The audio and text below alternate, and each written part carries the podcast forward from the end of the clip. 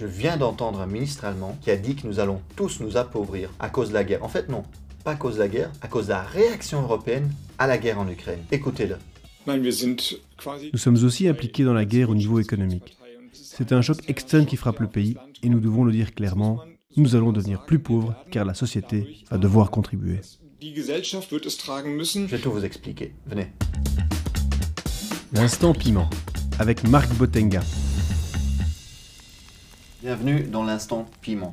on va voir, essayer d'avoir un, regard, une analyse un peu à contre-courant, pimenté de l'actualité internationale. On commence ce premier épisode avec un, moment pas facile, évidemment, la guerre, la guerre en Ukraine. Et la guerre, voilà, on sait, c'est l'horreur. Hein. Des, morts, euh, des gens qui doivent fuir leur, euh, maison euh, pour, trouver une sécurité pour leur famille des villes, des rues détruites. Euh, ça, c'est le coût visible de, de, toute guerre, en fait. La guerre, c'est vraiment un crime, comme disait euh, Vishal Prasad, c'est un marxiste indien que j'ai vu il y a quelques temps. Et c'est vrai, chaque guerre a aussi un coût caché. Et pas seulement à cause de la guerre, de la destruction, mais aussi à cause des réactions internationales. Quand la Russie a envahi l'Ukraine, l'Union européenne a pris des sanctions contre la Russie. Des sanctions économiques, financières, a bloqué le commerce, a tapé des banques russes par des sanctions. La Russie répond alors par des contre-sanctions. On a un peu une escalade des sanctions. Et ça, évidemment, ça a un impact économique euh, en Russie, en Europe, mais même mondialement.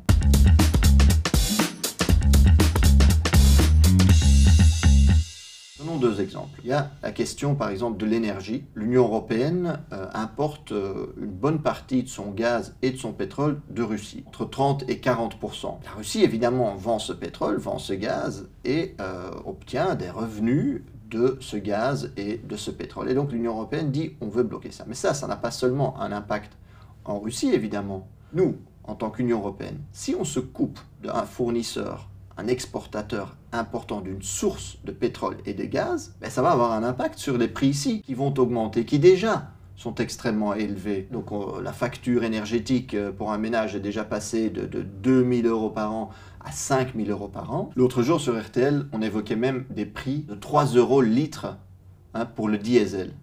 Vous imaginez, mais 3 euros litre ça devient impayable, c'est totalement dingue. Ah, le 3 euros à la pompe pour le, diesel, il possible. C'est possible. Ça, c'est les gens qui vont payer les conséquences de l'escalade de guerre, sanctions, contre-sanctions. Un deuxième exemple, c'est la nourriture. Donc l'Ukraine et la Russie sont un peu les greniers du monde. Ça veut dire qu'ils exportent beaucoup de, blé, de céréales vers le Moyen-Orient, vers euh, l'Afrique. Il y a des pays qui sont quasi totalement dépendants du blé, des céréales exportés par l'Ukraine et la Russie. Évidemment, en temps de guerre, euh, ce commerce, euh, c'est extrêmement compliqué.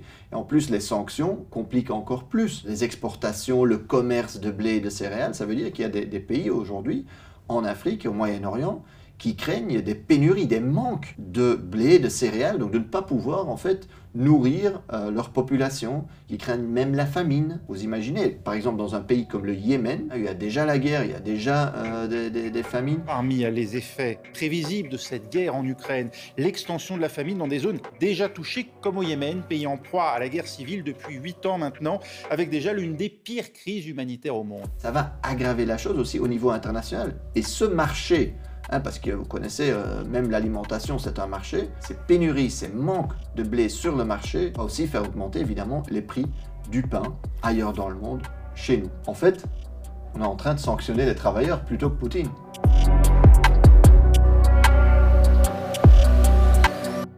Bon, le ministre écolo allemand, là, il disait que nous allons tous nous appauvrir. Ça, évidemment, c'est faux. Parce que pendant que les travailleurs triment et payent la facture, ben, il y en a qui se remplissent les poches. D'abord, évidemment, les multinationales d'armement. Pensez à Lockheed Martin aux États-Unis, euh, c'est ceux-là qui vendent euh, le, F-35, l'avion de chasse, hein. ou pensez à Thales en France, euh, Leonardo en Italie. Pour eux, c'est jackpot cette guerre. D'autant plus que les pays européens sont en train de augmenter massivement leur budget défense. L'Allemagne, 100 milliards plus. Regardez la Belgique, qui a déjà 10 milliards plus, le gouvernement belge, mais ils vont encore ajouter des milliards. Évidemment, tout cet argent, c'est de l'argent qui ne sera pas investi dans le social. Hein. C'est les mêmes qui nous diront Ah, il n'y a jamais d'argent pour le social, désolé. Mais ce n'est pas que les multinationales d'armement, aussi au niveau de l'énergie. Évidemment, en Belgique, Engie Electrabel, mais pensez aussi à Total, British Petroleum qui a doublé ses profits, Shell qui a triplé ses profits. Et puis le, géant Chevron, ils n'ont jamais fait autant de profits en 10 ans, imaginez-vous. Et puis on parlait de, l'alimentation. Vous savez, maintenant que les exportations de, blé, euh, de, céréales euh, de la Russie et de l'Ukraine euh, sont compliquées presque à l'arrêt, évidemment, il y a des multinationales américaines qui comptent profiter de ça et qui reçoivent des soutiens du gouvernement américain pour justement prendre ce marché. Cargill, Monsanto, mais ils prévoient tous d'augmenter leurs ventes et de faire des profits. Donc clairement, la guerre, pour certaines multinationales, c'est la bonne affaire. Pendant que les travailleurs, les peuples triment et payent la facture, ben, les profiteurs de guerre, ces multinationales-là, ben, ils en empochent, ils encaissent. Il faut le dire aussi.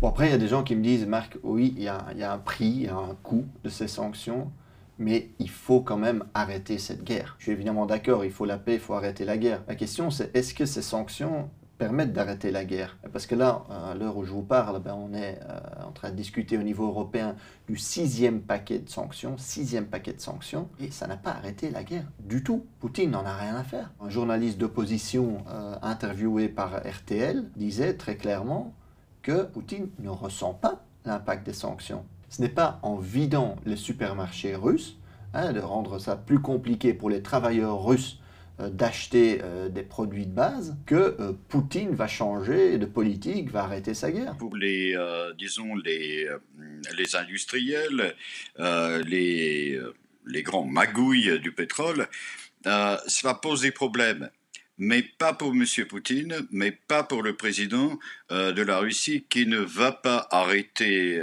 euh, son invasion.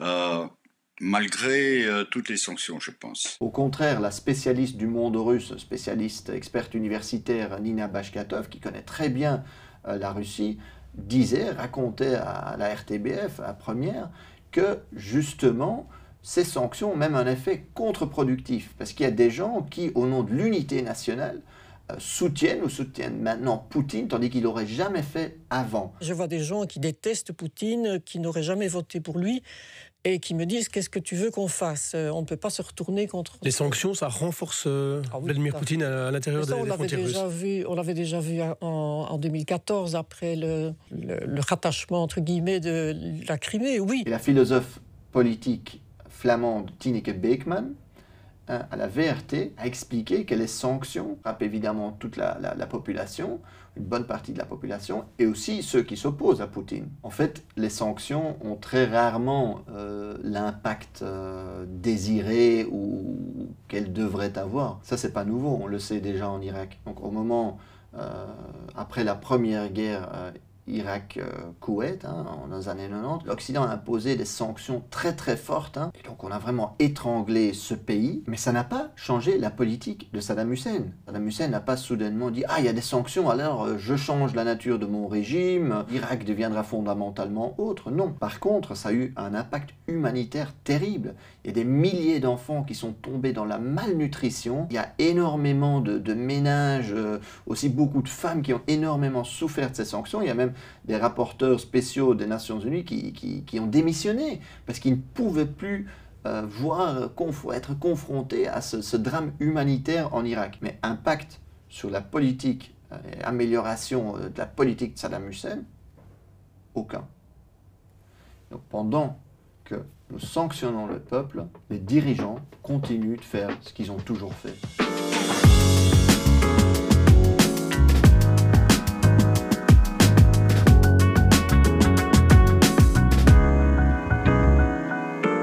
Alors, pourquoi est-ce qu'on prend ces sanctions? Si ces sanctions n'ont souvent pas l'effet euh, escompté, ben, on les prend quand même. Pourquoi? En partie, évidemment, on a envie de réagir à euh, l'invasion euh, de l'Ukraine par, par Poutine. Poutine, il pousse son agenda impérialiste lui-même, il avance ses pions et on veut réagir. L'Union européenne a l'habitude un peu de réagir euh, par des sanctions. Pas que contre la Russie, mais, mais, dans le monde, à chaque fois qu'il y a un truc qui euh, ne plaît pas ou qui ne va pas, euh, l'Union européenne réagit avec des sanctions, souvent avec son propre agenda derrière, évidemment. Je pense qu'on est en train de, suivre un peu, trop aveuglément, d'être de, un peu à la remorque des États-Unis, qui, eux, ont un autre agenda que l'Europe et certainement que les peuples européens. Parce que euh, j'ai écouté euh, le ministre de la Défense euh, américain qui disait, en fait, nous, il s'appelle Austin, on veut affaiblir la Russie. Nous voulons que la Russie soit affaiblie au point qu'elle ne puisse plus faire des choses comme celles qu'elle fait actuellement en Ukraine. Non, affaiblir la Russie, c'est pas rien. Hein. Ça veut dire qu'en en fait, on s'inscrit dans la logique d'un conflit de longue durée. Hein, le Monde a fait un article assez euh, frappant en disant euh, les États-Unis, et notamment les parties du monde politique, une partie du monde euh, militaire, sont gagnés par l'euphorie d'une guerre de longue durée par procuration contre la Russie, contre un rival historique. Hein. Par procuration, ça veut dire quoi? Ben, À travers, évidemment, ce qui se passe sur l'Ukraine. Donc ils fournissent des armes, les Ukrainiens se battent, ou les Européens éventuellement, et du coup... Mais bon, ça c'est autre chose que de chercher directement la paix. Et on comprend que les États-Unis aient moins intérêt euh, directement à arrêter la guerre. Hein. C'est même euh, Willy Klaas, ancien secrétaire général de l'OTAN, donc certainement pas un grand pacifiste, qui, euh, incertainement l'a dit euh, à Anvers, un article du Figaro qui incertainement, les, a énumérés, les intérêts américains, ben, d'une part déjà ils sont moins frappés par les sanctions, deuxièmement la guerre même, elle est quand même loin de chez, chez, eux, elle est sur le territoire européen, à côté de chez nous, mais loin des États-Unis, et puis il y a toutes les multinationales américaines qui font euh, les bénéfices, hein. je veux dire, on parle évidemment de l'armement, Hein, donc, par exemple, maintenant, cette augmentation du budget militaire en Allemagne, eh ben, une partie de ça, une bonne partie de ça, euh, de cet argent ira euh, vers les, euh, les États-Unis et notamment vers l'achat de cet avion de chasse F-35. On pense aussi à, l'énergie, hein, parce que maintenant tout le gaz, tout le pétrole qu'on n'achètera plus à la Russie, ben, notamment au niveau du gaz, il y a des multinationales américaines qui sont prêtes ou qui se préparent, qui font des investissements pour nous vendre au prix fort euh, le gaz euh, naturel liquéfié, souvent du gaz de schiste. Hein. Ou pensons à, l'alimentaire, hein, l'agro-business américain, ben, évidemment qui veut prendre le marché de tout le grain, euh, le blé, etc., qui ne sera plus vendu par la Russie et ou l'Ukraine. Et donc vous voyez bien qu'économiquement, les États-Unis ont moins intérêt que les Européens à arrêter cette guerre. Donc il faut faire le choix, arrêtons cette guerre, travaillons à la paix, ça veut dire ne pas se mettre à la remorque de la politique étrangère américaine. Est-ce que ça veut dire alors quand euh, une guerre éclate, quand il y a une invasion euh, comme celle de l'Ukraine aujourd'hui, on ne doit rien faire? Bien sûr que non. Pour travailler à la paix, il faut protéger le pouvoir d'achat. Pour la paix, depuis le début de la guerre, l'Union européenne n'a pas pris une grande initiative diplomatique. Hein. Pas de grande conférence pour la paix, pas même de euh, représentant spécial pour la région, rien de tout cela. Un coup de fil parfois. Mais ce n'est pas un coup de coup de fil qu'on règle un conflit, une guerre pareille, évidemment. Faudrait le faire. Et puis il fallait aussi, nous l'avons demandé, pour, pour euh, faciliter des sanctions ciblées, par exemple contre les oligarques russes, à ces milliardaires qui soutiennent directement la guerre, de mettre sur pied un registre mondial financier pour pouvoir identifier où ces riches cachent exactement leur, leur richesse. Hein. Mais ça, ça a été refusé. Pourquoi? Parce que euh, les classes dirigeantes, évidemment, en, Europe, ben, ils veulent protéger les milliardaires européens et américains. Mais justement, ça, fallait le faire. Et il faut toujours le faire. Diplomatie, un registre financier. Et au niveau du pouvoir d'achat, nous l'avons vu. Les grandes multinationales, le secteur de l'énergie, de l'armement, euh, de l'alimentaire, sont en train de se remplir les caisses, sont en train d'aider leurs actionnaires, d'inonder leurs actionnaires d'argent. Le moment est venu de les taxer et de protéger le pouvoir d'achat des gens. voilà, on a parcouru pas mal de choses euh, aujourd'hui pour ce premier épisode. J'espère que ça, ça vous a plu. Euh, n'hésitez pas à laisser des commentaires ou des questions euh, si vous en avez. On reviendra euh, notamment sur la paix et sur d'autres aspects dans des épisodes à venir. Mais si vous avez des questions spécifiques que vous aimeriez voir abordées, n'hésitez pas à les envoyer. Et voilà, je vous dis à bientôt pour un autre instant piment. Ce podcast est une production de The Left Europe.